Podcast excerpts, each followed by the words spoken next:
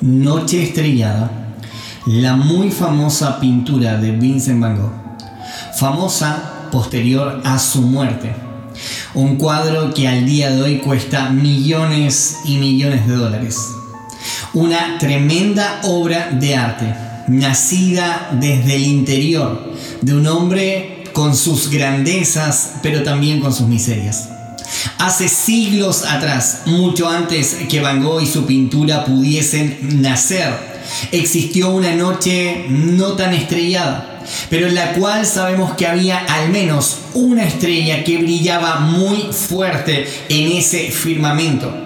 Al respecto, el libro de Mateo capítulo 2 dice lo siguiente.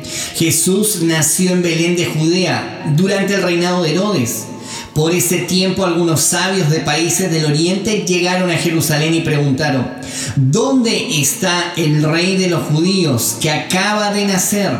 Vimos su estrella mientras salía y hemos venido a adorarlo.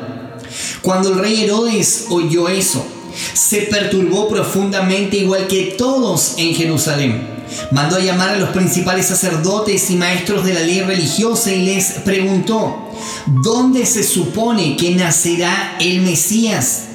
En Belén de Judea, le dijeron, porque eso es lo que escribió el profeta. Y tú, oh Belén, en la tierra de Judá, no eres la menor entre las ciudades reinantes, porque de ti saldrá un gobernante que será el pastor de mi pueblo Israel.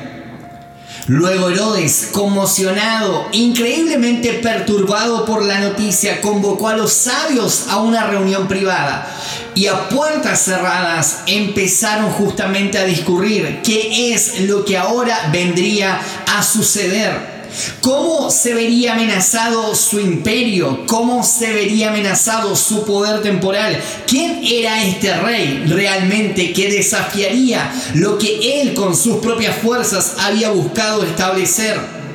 Entonces Herodes les dijo a aquellos con los cuales se reunió, vayan a Belén y busquen al niño con esmero y cuando lo encuentren vuelvan y díganme dónde está para que yo también vaya y le adore.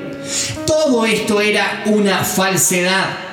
Porque detrás de ese presunto deseo de adorar estaba justamente más bien el deseo de asesinar a este rey que amenazaba lo que Herodes sentía como propio. La pregunta que tú y yo todavía tenemos que responder es ¿dónde se supone que nacerá el Mesías? En lo humano y en lo terreno. El Mesías nació en un humilde pesebre en Belén. Pero la pregunta es más profunda.